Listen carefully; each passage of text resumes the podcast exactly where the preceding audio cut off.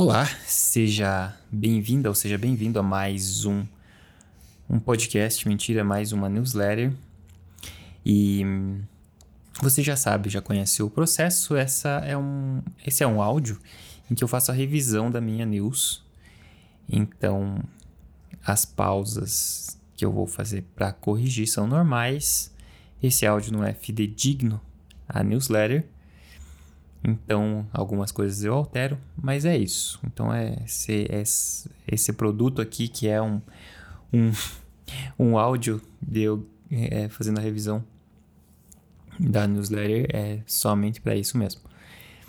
E eu me obrigo a fazer, né? Porque se eu não se eu não ler em voz alta o meu próprio texto, é capaz que eu não leia para fazer a revisão e acabe indo com muitos erros. Na verdade, ainda tem muitos erros, mas mesmo assim já ajuda a melhorar isso aí. Então, os erros financeiros que me levaram à ruína. No último final de semana, assistimos a série Round 6, ou Squid Games, que está na Netflix. A série gira em torno da história de pessoas com dívidas estratosféricas que recebem uma chance de sair da crise participando de um jogo no qual a vencedora ou vencedor leva uma enorme quantidade de dinheiro. Mas, claro, o trade-off da participação no jogo é a própria vida, ou seja, somente uma pessoa sai viva ao final do jogo. Dívidas são um assunto muito corrente na, na vida das pessoas, principalmente no Brasil, onde mais de 70% da população possui algum tipo de dívida. Esse número não quer dizer que as pessoas estão inadimplentes, mas que contraíram dívidas para realizar qualquer projeto ou necessidade. Tanto em famílias com renda maior do que 10 salários mínimos, quanto nas famílias com rendas menores do que isso. Aqui eu preciso arrumar. Ah, não, maiores. Eu coloquei menor. Tanto em famílias com renda menor do que salário. A porcentagem, tanto em família quanto as famílias, a porcentagem de dívidas é enorme.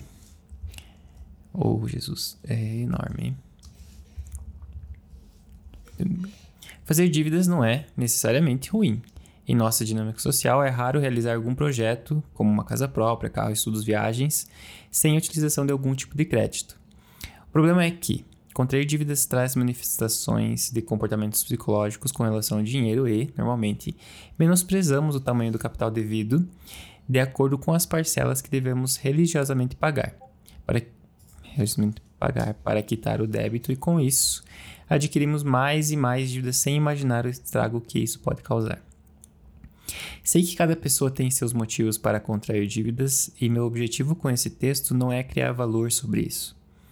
No entanto, quero contar como eu acabei arruinando boa parte da minha vida financeira por causa de certos comportamentos.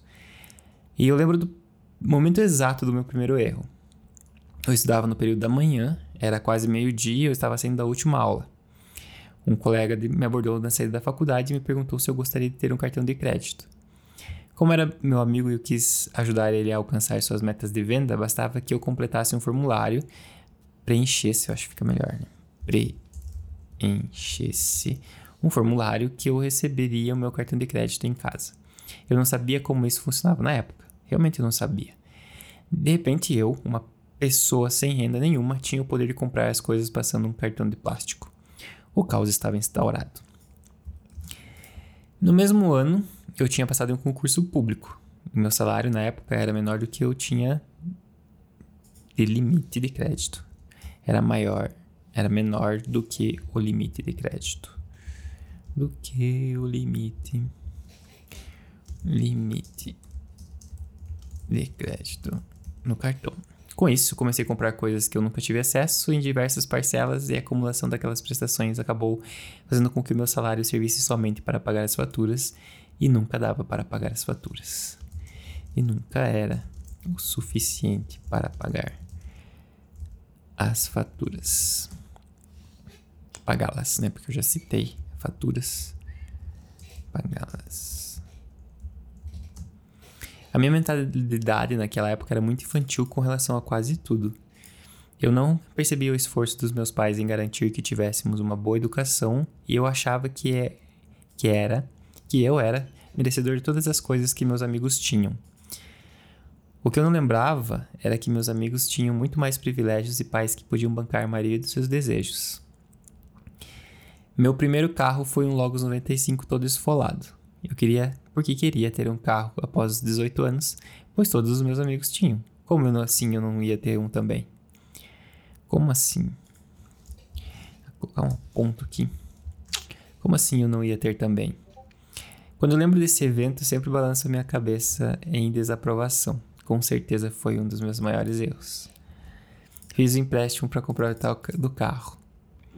Aqui é só um parênteses que não vai estar escrito, mas o carro era muito quebrado, muito destruído. E eu paguei na época uns 5 mil reais, né? E era muito destruído. Eu não sei se eu tenho fotos dele, mas. ai, ai, cada coisa. O carro velho precisa de conserto sempre. Toda semana quebrava alguma coisa e lá eu usava o cartão de crédito para consertar e comprar peças novas. Mais do que um carro que velho quebrado, eu queria ter um som que fizesse o barulho suficiente para tocar alarmes, para disparar alarmes. Disparar alarmes dos carros estacionados. Sim, eu já fui desses. Eu tentava viver uma fantasia de que eu era piloto de fuga dos filmes Velozes e Furiosos. Ainda bem que por um período curto de tempo. Realmente essa essa foi uma fase da minha vida que eu olho e penso, meu Deus, que coisa, né? Quanto aos empréstimos, eu era uma pessoa fácil, uma presa fácil para os bancos. Sempre que meu salário subia um pouco, aumentava a margem disponível para, eu, para o consignado para empréstimos, empréstimos consignados. E eu pensava, sou concursado, vou ter emprego para sempre, um dia eu termino de pagar. Então, meu cérebro funcionava como se eu fosse ter 19 anos até o fim da vida. Era um viciado em gastar dinheiro que eu não tinha em coisas altamente consumíveis. Comida, basicamente comida e gasolina. Comida e gasolina, não tinha colocado isso. Eu tive, tive um estalo psicológico em algum momento da minha vida que me acordou para o tamanho do problema. Quando minhas contas foram bloqueadas e eu devia muito dinheiro para os cartões de crédito, e não conseguia comprar nada mesmo. A minha mãe tá me ligando agora. Oi? Oi? Oi, trouxe tua carteira, tô aqui na frente. Tá, já desço, só um pouquinho. Tá. Então, aí eu vou ler rapidinho aqui. É... Tracei uma estratégia para sair de situação. Pedi ajuda para quem eu poderia, para quem poderia me ajudar e eu tinha, eu tinha essa sorte de poder contar com as pessoas. Muitas pessoas não têm, né? Claro. Com, conhecimento, com os conhecimentos da faculdade de Engenharia Econômica e Matemática Financeira, acabei desenvolvendo rotinas para poder me tratar financeiramente.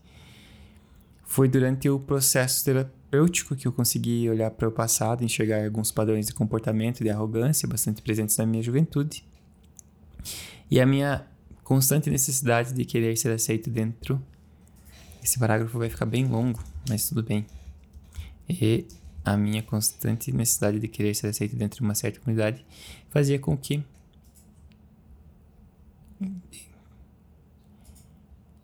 Bom, não sei onde é que vai a vírgula aqui, mas tudo bem. Fazia com que eu gastasse cada vez mais, não importando com as consequências futuras.